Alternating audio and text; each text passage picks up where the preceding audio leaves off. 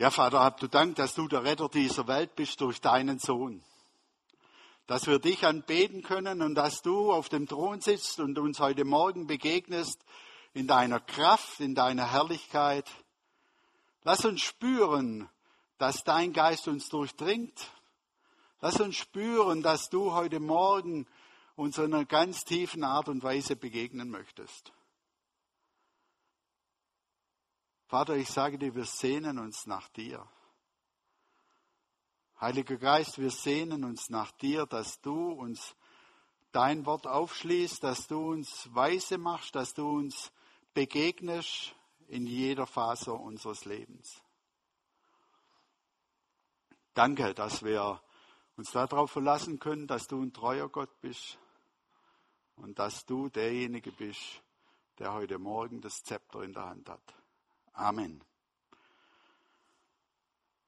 Heute dritter Teil unserer Predigtserie Emotional gesunde Spiritualität. Ich habe auch lang gebraucht, Emanuel, bis ich das richtig hinbekommen habe. Äh, emotional gesunde Spiritualität. Und heute geht es darum, der Schritt zurück, der uns den Weg nach vorne frei macht. Der Schritt zurück, der uns den Weg nach vorne frei macht. Ich glaube, dass wenn wir emotional gesund sind, wenn, wenn wir uns gut fühlen, wenn wir, wenn wir so eine innere Ausgewogenheit haben, unsere Spiritualität auch davon profitieren kann. Dass das eng miteinander verknüpft ist. Und dass es dann gute Voraussetzungen sind, um Gott entgegenzuwachsen. Ich möchte euch drei Männer vorstellen, einer ist Beethoven, dessen den kennen wir, glaube ich, alle. Ein genialer Komponist und ein Musiklehrer von Beethoven nannte ihn einen hoffnungslosen Komponisten. Eine Zeitung entließ Walt Disney mit der Begründung, er sei, er, es würde ihn an Kreativität mangeln. Und zu Albert Einstein wurde von seinem Lehrer gesagt, er sei geistig zurückgeblieben.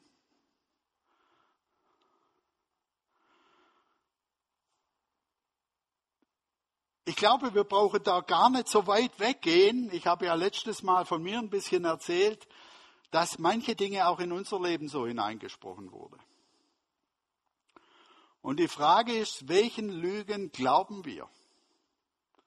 Was sind so Glaubenssätze in unserem Leben, die uns hindern, das Potenzial zu finden, das für uns gedacht ist. Und ich möchte mit euch heute einen Mann angucken aus der Bibel in allen Teilen, die, wo, wir drüber, wo ich drüber predige, ist immer eine Person aus der Bibel ja, ein Beispiel dafür von dem, was ich euch sagen möchte. Und dieser jemand ist Josef. Weil nun ihr Vater tot war, gerieten die Brüder Josefs in Sorge. Wenn Josef uns nur nichts mehr nachträgt, sagten sie zueinander, sonst würde er uns jetzt heimzahlen, was wir ihm einst angetan haben. Sie ließen Josef ausrichten, dein Vater hat uns vor seinem Tod die Anweisung gegeben, bittet Josef, dass er euch verzeiht und euch nicht nachträgt, was ihr ihm getan habt. Interessant, sie sind nicht selber auf die Idee gekommen, sondern der Vater beauftragt sie. Deshalb bitten wir dich, verzeih uns unsere Unrecht. Wir bitten dich bei dem Gott deines Vaters, dem auch wir dienen. Als Josef das hörte, musste er weinen. Danach gingen die Brüder selbst zu Josef, warfen sich vor ihm zu Boden und sagten, wir sind deine Sklaven. Aber Josef erwiderte, habt keine Angst. Ich werde doch nicht umstoßen, was Gott selbst entschieden hat. Ihr hattet Böses mit mir vor, aber Gott hat es zum Guten gewendet, denn er wollte auf diese Weise vielen Menschen das Leben retten. Das war sein Plan. Und so ist es geschehen. Habt also keine Angst, ich werde für euch und eure Familien sorgen. So beruhigte Josef seine Brüder und gab ihnen wieder Mut. Wir werden uns die Geschichte noch angucken von Josef, aber es ist interessant, was da am Ende passiert. Und der Vers 20 hier in dieser Geschichte ist so mitten ganz wichtiger Vers in der gesamten Bibel. Da heißt nämlich, ihr hattet Böses mit mir vor, aber Gott hat es zum Guten gewendet. Denn er wollte auf diese Weise vielen Menschen das Leben retten. Das war sein Plan und so ist es geschehen. Hier sagt Mose im, äh, Josef im Endeffekt, Gottes Plan kommt immer zum Ziel. Gott plant Gutes und segnet mich und dich. Und Gott stellt uns alle in eine Familie hinein. Dies ist ein Teil von der Ebenbildlichkeit Gottes, dass wir in Familien groß werden. Jeder Mensch hat Eltern, oder? Sonst wird es nicht funktionieren. Wir sind als Ebenbild Gottes geschaffen, um zu tun, was er tut. Wir sollen einander lieben. Wir sollen in einer Gemeinschaft aufleben und wir sollen uns lieben lassen. Und wir kommen in diese Welt hinein mit dem starken Verlangen nach stabilen, liebevollen Beziehungen. Wir haben ja einen Babyboom gerade in der Gemeinde und wenn wir die kleinen Kinder angucken, auch von der Elena, das kleine Wichtle, wo ich das gesehen habe, da, da bin ich davon geschmolzen. Und dieses Kind kommt auf die Welt mit dem Bedürfnis, geliebt, angenommen, in Arm genommen zu werden. Wir sind so veranlagt. Wir haben Grundbedürfnisse, die uns zu einer gesunden Entwicklung helfen. Idealerweise von einem biologischen Mutter und Vater. Und diese Bedürfnisse möchte ich euch kurz, kann ich mal geschwind ausstecken, kurz aufzeigen.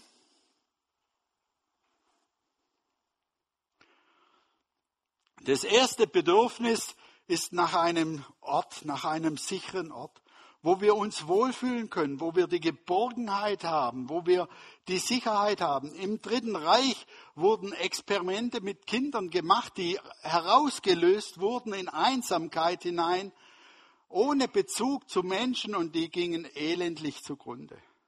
Also wir sind darauf angelegt, in einem, an einem Ort zu sein, wo wir willkommen sind geboren in, ein, in eine Umgebung hinein, die so wie so ein Nest ist.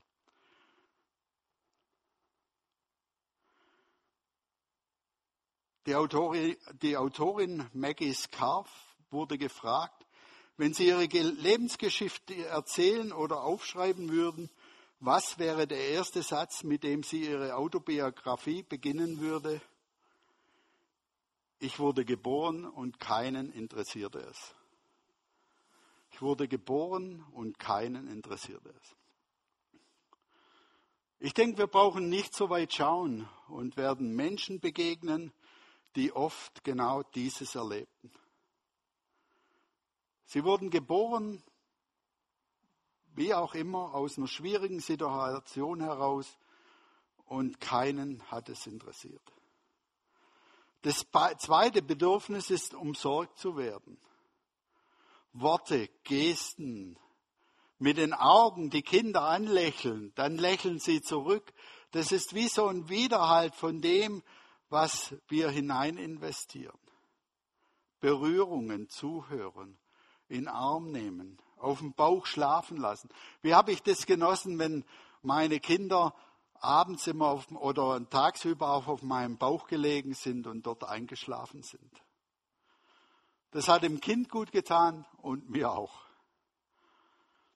Die Bedürfnis der Unterstützung, Fürsorge, helfen, wenn es darauf ankommt, helfen, um einen Weg zu finden, eine liebevolle Umgebung zu sorgen.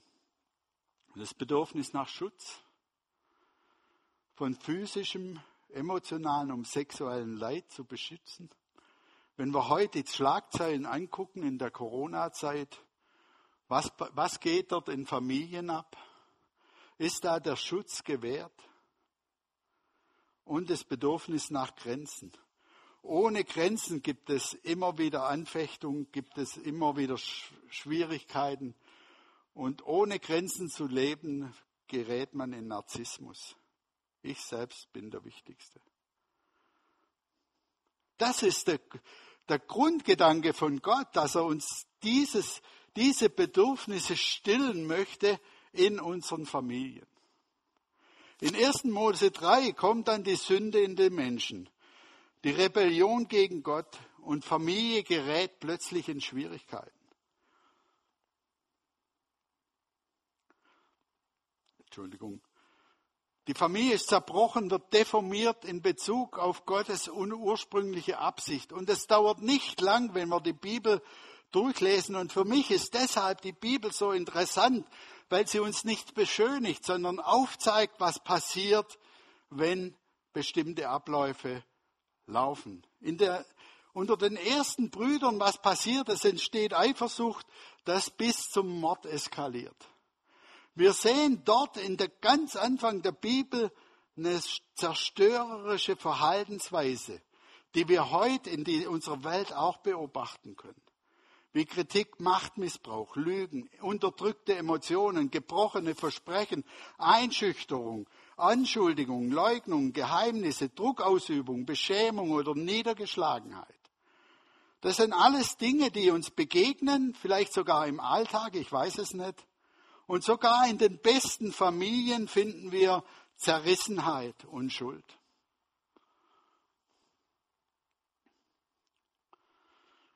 Ich war nicht lang Pastor in der Schweiz, in Landquart, da kam der habe ich mich mit einem reformierten Pastor, äh, reformierten Pfarrer getroffen und der hat mir, dann, dann haben wir so drüber gesprochen und der, der hat mir dann gesagt, du schaffst es nicht, hinter die Fassaden zu schauen und erschrick nicht, was hinter den Fassaden einzelner Familie sich vorfindet. Zerrissenheit geht auch an christlichen Familien nicht vorbei. Und niemand kommt letztendlich unversehrt heil aus einer Familie, aus seiner Vergangenheit heraus, ohne Wunden und ohne Narben. Ich werde euch nachher noch ein paar von mir erzählen. Unser wahres Selbst ist beschädigt. Und jetzt kommt der Punkt, dass wir uns zu Jesus bekehren. Dass du und ich von irgendjemand angesprochen wurde und der uns dann eingeladen hat, zu Jesus gekommen. Und wir werden Christen und die Bibel sagt, wir werden ja neu geboren. Das Alte ist vergangen, siehe, es ist alles neu. Wir werden in eine neue Familie aufgenommen. Deine neue Familie, guck dich mal um. Das sind deine Brüder und Schwestern. In der neuen Familie mit Jesus zusammen. Wir bekommen ein neues Erbe. Jedoch unfertig Vielleicht mit unbiblischen Verhaltensweisen oder Prägungen in dieser Welt, die sich in uns festgeankert haben. Das sind die Glaubenssätze, von denen ich vorher gesprochen habe. Die halten uns manchmal zurück wie so ein Magnet. Sie sind wie so eine Blaupause, die über mein oder vielleicht auch dein Leben darüber gelegt wurden. Und sie bestimmen, wie wir Beziehungen leben. Sie bestimmen, wie wir Gefühle empfinden und sie bestimmen, wie wir unseren Selbstwert ausleben. Das Blut bestimmt unser Leben. Kennt ihr den Spruch? Blut ist dicker als Wasser. Und jetzt leben wir im Blut Jesu. Und der Vorgang ist, dass wir in ein Leben hineinkommen mit Jesus. Und ich war damals der Überzeugung, als ich Christ wurde, danach wird alles besser. Danach wird alles gut und alles ist vergessen. Und mit der Zeit habe ich dann gemerkt, dass das halt nicht so ist. Dass die Blaupause auf meinem Leben immer noch liegt. Durch Familie, vielleicht sogar durch Kultur. Und dort müssen wir ein Stück weit den Weg gehen, mit Gott zusammen, um ein Segen für diese Welt zu sein. Die Vergangenheit anschauen, um die Zukunft zu gestalten. Das ist mein Punkt heute. Und ich, Familienleben ist wie so ein Eisberg. Und am Beispiel für Josef gucken wir uns das an. Ein Eisberg zeichnet sich ja dadurch aus, dass nur ein Zehntel sichtbar ist und der Rest ist unter der Wasseroberfläche. Und wenn wir an unser Leben hineingucken, dann vielleicht entdecken wir ein Zehntel oder vielleicht auch 20 Prozent oder 30 Prozent. Und ganz innerlich merken wir, da muss es doch mehr, da muss noch mehr sein. Und Nichtwissen ist gefährlich. Nichtwissen ist gefährlich wie bei der Titanic, die den Eisberg unterschätzt haben. Und möchte mit euch in die Geschichte Josefs hineingucken, in seine Familienherkunft. Josef ist aufgewachsen in einer Patchwork-Family. Vater hat zwei Frauen und zwei Konkubinen. Der Vater war ein krankhafter Lügner und ein Streber. Einige Kinder wurden bevorzugt. Der Vater hat eine spezielle Robe für seinen Josef, das ein Stück weit Autorität ausstrahlt und einen Status darstellt. Josef hat Träume von Gott, wie er über seine Familie, er interpretiert es, wie er über seine Familie herrscht. Seine Familie verneigt sich vor ihm und erzählt es dummerweise auch noch seinen Brüdern. Wie hätten wir uns gefühlt? Seine Brüder werden neidisch und es entsteht ein Stück weit auch Hass. Was passiert mit Josef? Er erlebt drei Traumata. Ein Traumata ist eine aufschreckende Erfahrung, die bleibende Auswirkungen auf das Gemüt hat, ein Schock. Das erste Trauma ist, er findet sich in einer Zisterne wieder. Zisternen sind so Wasserlöcher, äh, wo man aushebt, um das Wasser zu sammeln. Und da schmeißen ihn seine Brüder, seine lieben Brüder hinein und er findet sich in Dunkelheit wieder.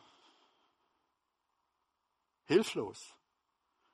Sein Leben ist außer Kontrolle. Der geliebte Sohn des Vaters spürt jetzt plötzlich, dass sein Leben außer Kontrolle ist. Furchtbare Dinge passieren.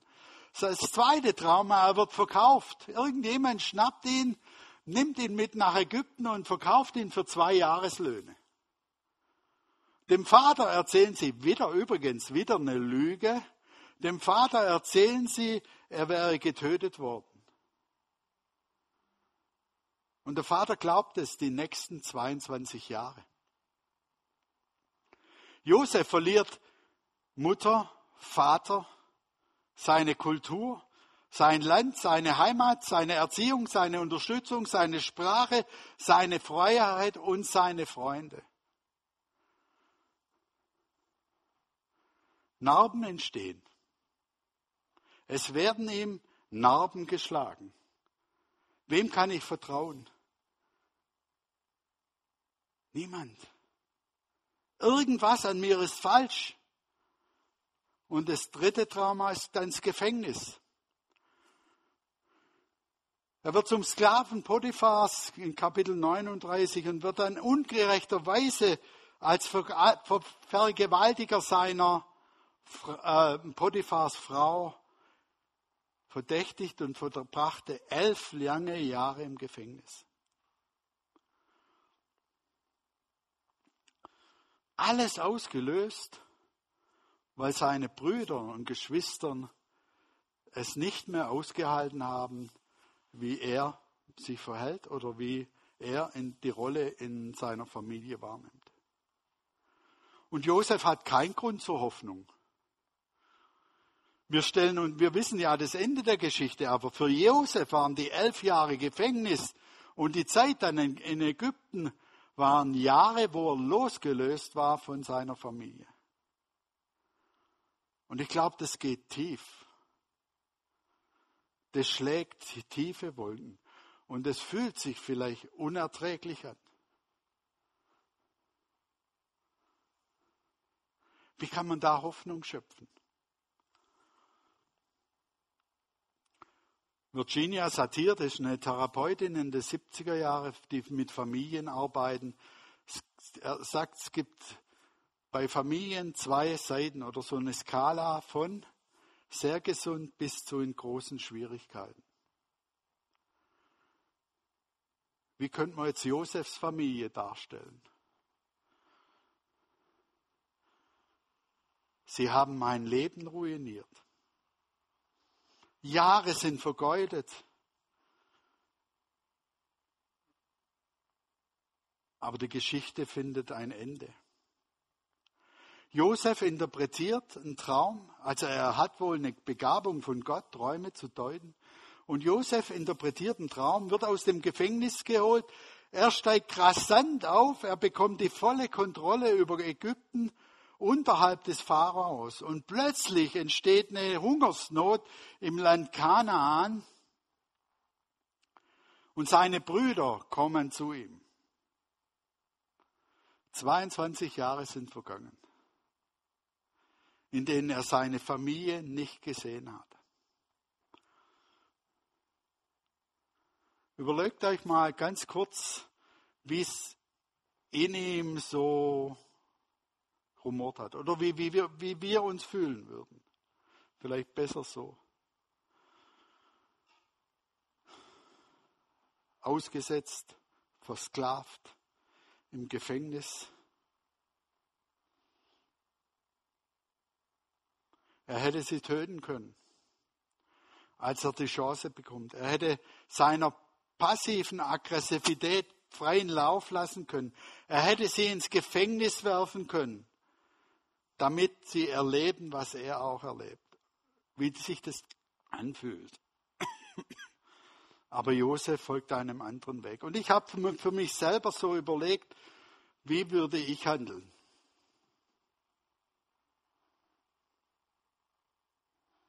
So einfach geht es nicht. die müssen.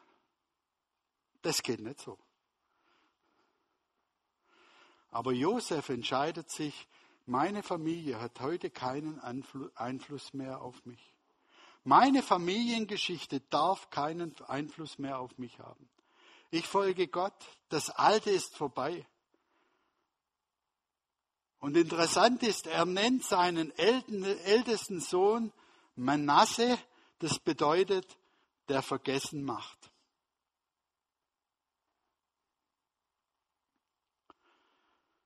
Erkennen wir unsere Eisberge in unserer Familie? Können wir mit ihnen umgehen? Wissen wir überhaupt oder ignorieren wir sie? Ich erzähle euch jetzt mal eine Geschichte aus meinem Leben, die mich ziemlich schockiert hat. Zwar mein Vater ist vor zwei, also vor längerer Zeit gestorben. Und ich war bei der, oder wir waren bei der Beerdigung und äh, der Pfarrer ließ da den Lebenslauf vor und ich war total schockiert. Ich habe gewisse Dinge nicht gewusst. Dass mein Vater in der Kindheit lange in einem Kinderheim war, weil sein Vater andere Ideen gehabt hat. Er ist entstanden durch eine Beziehung.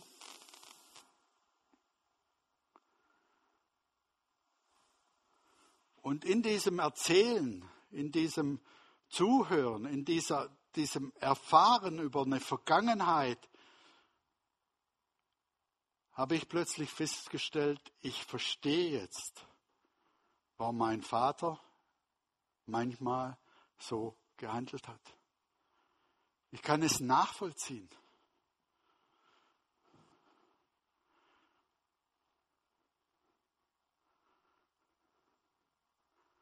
Und habe mich auch gefragt, was ist bei mir da hängen geblieben?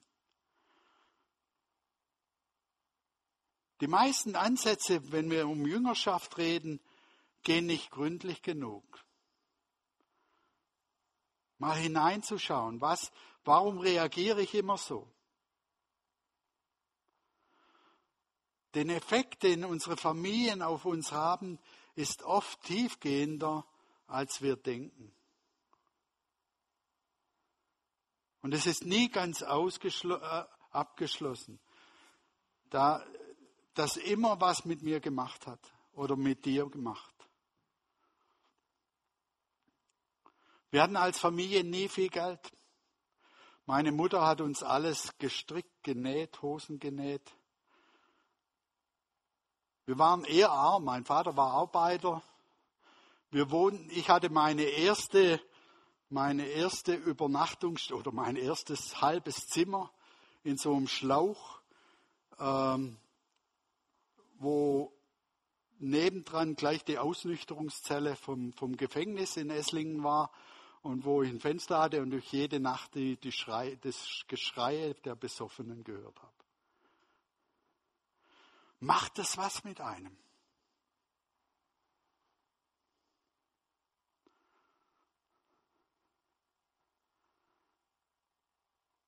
Und da lohnt sich hinzuschauen oder zu erkennen. Da lohnt sich mal hinzuschauen, wie sind denn meine Familienregeln, wenn es um Geld geht. Geld ist die beste Quelle der Sicherheit. Je mehr Geld du hast, desto wichtiger bist du. Mach viel Geld, um zu beweisen, dass du es geschafft hast. Oder auf der anderen Seite, du hast kein Geld und hast dadurch Schwierigkeiten. Ich habe das euch wieder draußen in der Unterlagen liegen. Oder Konflikte. Wie geht, ging man in der Familie mit Konflikten um? Vermeide Konflikte um jeden Preis. Kehr alles unter den Teppich. Auch wieder eine Geschichte von mir, habe ich auch später erfahren. Mein Vater hat über lange Jahre mit seinem Vater nicht mehr gesprochen. Sein Bruder hat ihn mal rausgeschmissen. Und die haben über Jahrzehnte nicht miteinander gesprochen. Das war mein Patenonkel. Was macht es in der Familie? Gibt Leuten keinen Anlass, sauer auf dich zu sein. Oder über Sex wird sowieso nicht gesprochen oder offen geredet. Trauer und Verlust, Traurigkeit ist ein Zeichen von Schwächen. Sei nicht so. Du darfst nicht niedergeschlagen sein. Komm über den Verlust doch hinweg oder den Ärger ausdrücken.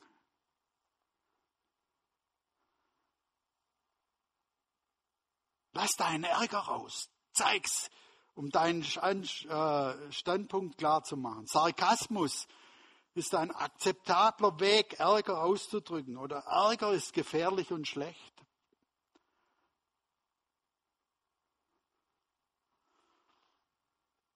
In den Beziehungen setzt dein Vertrauen nicht auf Menschen. Sie werden dich enttäuschen. Niemand, niemand darf mich wieder verletzen. Oder darf dich nicht verletzen. Zeige keine Verwundbarkeit. Oder die Familie. Du stehst in der Schuld deiner Eltern. Für all das, was sie für dich getan haben. Warum rufst du nicht an? Vor kurzem hat mir jemand was gesagt in einem Gespräch, der hat gesagt, wenn deine Eltern tot sind, bist du nicht mehr Kind. Wenn deine Eltern tot sind, bist du nicht mehr Kind. Du hast keine leiblichen, also lebenden Eltern mehr. Das kann entspannen, kann aber auch Schwierigkeiten bereiten. Sprich nicht in der Öffentlichkeit über schwierige Seiten in deiner Familie. Der Pflicht der Familie gegenüber steht immer an oberster Stelle. Die Haltung gegenüber anderen Kulturen. Freunde dich nur mit Menschen an, die so denken wie du, die dir ähnlich sind. Heirate niemand, aus einer anderen Kultur oder anderen Her Herkunft. Bestimmte Kulturen sind nicht so gut wie du oder wie ich. Der Erfolg, erfolgreich ist, wer auf die besten Schulen geht. Erfolgreich ist, wer viel Geld verdient. Erfolgreich ist, wer heiratet und Kinder bekommt. Ich kenne viele Paare, die keine Kinder bekommen können, die diesem Druck oftmals schier erliegen. Oder deine Gefühle und Emotionen. Du darfst bestimmte Gefühle nicht haben. Deine Gefühle sind nicht wichtig. Und diese Dinge wahrzunehmen, hilft ein Stück weit, mit sich selber besser umzugehen. Erkenne das Gute, das Gott in, durch und trotz deiner Familie und Vergangenheit im Sinn hat. Das spiegelt die Geschichte von Josef wider. Wie kommt Josef zu der Erkenntnis, dass alles gut wird? Er vertraut auf Gott. Gott hat Gutes im Sinn. Selbst im Gefängnis vertraut er auf Gott. Und das sind die Lektionen, die uns diese Bibelgeschichten zeigen. Auf der einen Ebene ist das Ringen des Einzelnen und in einer Familie mit großen Problemen. Aber die Absichten Gottes für dich über Josef oder für mich sind oft versteckt oder vielleicht sogar mysteriös. Gott, ich möchte das heute Morgen auch im Livestream zusagen, Gott lässt seinen Willen geschehen durch und trotz. Gott ließ bei Josef seinen Willen durchkommen durch und trotz Josefs Brüder. Und die Brüder sind sich diesen, dieser Dinge nicht mal bewusst und können Gottes Wege nicht sehen, weil Furcht und Sorge über ihre Familiengeschichte tief in ihnen drinsteckt. Sie konnten nicht sehen, dass ein anderer Plan darin verborgen war. Josef sagt, ihr hattet damit Böses im Sinn. Gott hatte Gutes im Sinn. Manchmal passieren Dinge in meinem Leben, in deinem Leben, wo wir missbraucht werden für Schlechtes, wo wir Vernachlässigung äh, fühlen, wo wir, vielleicht Kontrolle fühlen oder wo du dein Leben nicht leben kannst. Oder vielleicht sogar, wo Schande über deinem Leben liegt. Und ich möchte es betonen, in den meisten Fällen ist es unbeabsichtigt und nicht gewollt. Und Josef ist Realist, er klagt, ist sich aber Gott gewiss. Denn ich weiß, was für Gedanken ich über euch habe, spricht der Herr. Gedanken des Friedens und nicht des Leides, auch eine Zukunft und eine Hoff, euch eine Zukunft und eine Hoffnung zu geben. Wir wissen aber, dass denen, die Gott lieben, alle Dinge zum Besten dienen, denen, die nach seinem Vorsatz berufen sind. Weiß nicht, ob er den Satz schon mal gehört hat, Gott kann aus Mist Dünger machen. Gott kann aus Mist Dünger machen. Und das ist unser Gott. Viele Gedanken sind in, einem, in dem Herzen eines Mannes, aber der Ratschluss Jehovas, er kommt zustande aus Sprüche 19. Selbst wenn du in dein Leben hineinschaust und Dinge siehst, die nicht gut waren, Ist Gott da? Ist Jesus, der gekreuzigte Sohn Gottes, da und bringt Erlösung? Und oft wird aus Leid leben, oft wird aus Schwierigkeiten leben. Wenn ich an meine Familie zurückdenke, da war auch Alkohol mit im Spiel.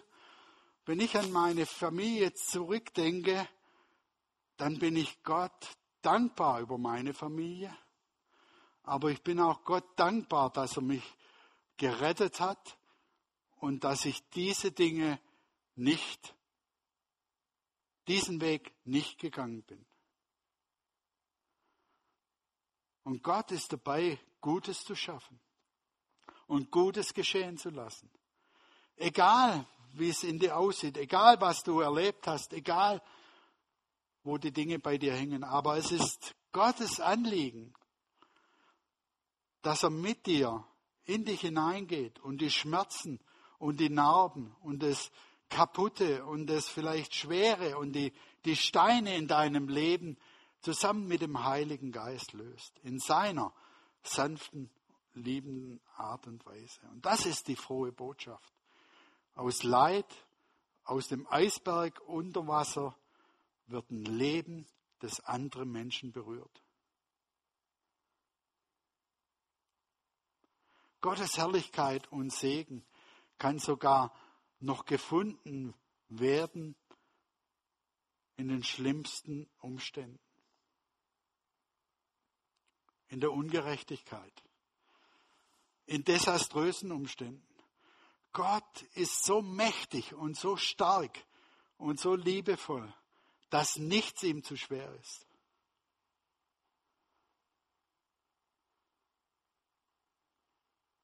Es ist das Zeugnis seiner Eigenschaft, aus Schwierigem Gutes zu machen, aus Mist Dünger zu machen. Gott war nicht damit einverstanden, was Josefs Brüder mit Josef getan haben. Sie waren voll dafür verantwortlich. Aber irgendwie schafft Gott Josef dorthin zu führen, wo er ein Segen wird. Wenn das nicht passiert wäre, könnte man heute im Nachhinein sagen, dann hätten Josefs Familie unter der Hungersnot in Kanaan leiden müssen. Was bedeutet das jetzt für uns? Entscheide dich, die harte Arbeit und Nachfolge anzugehen. Das ist weder flott noch leicht, noch, noch macht es Spaß zu merken, dass du deinen Vater nicht richtig gekannt hast. Zu merken, was deine Familie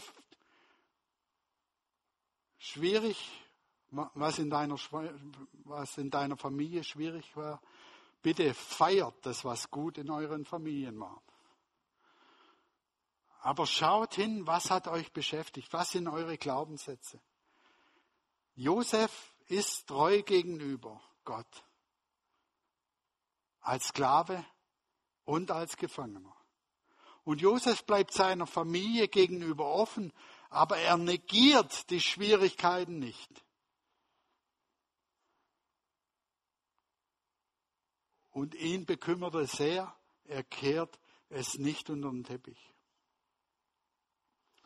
Nächsten Sonntag, übernächsten Sonntag werden wir uns angucken, wie wir mit Verlust oder mit den Dingen, die uns genommen werden, umgehen.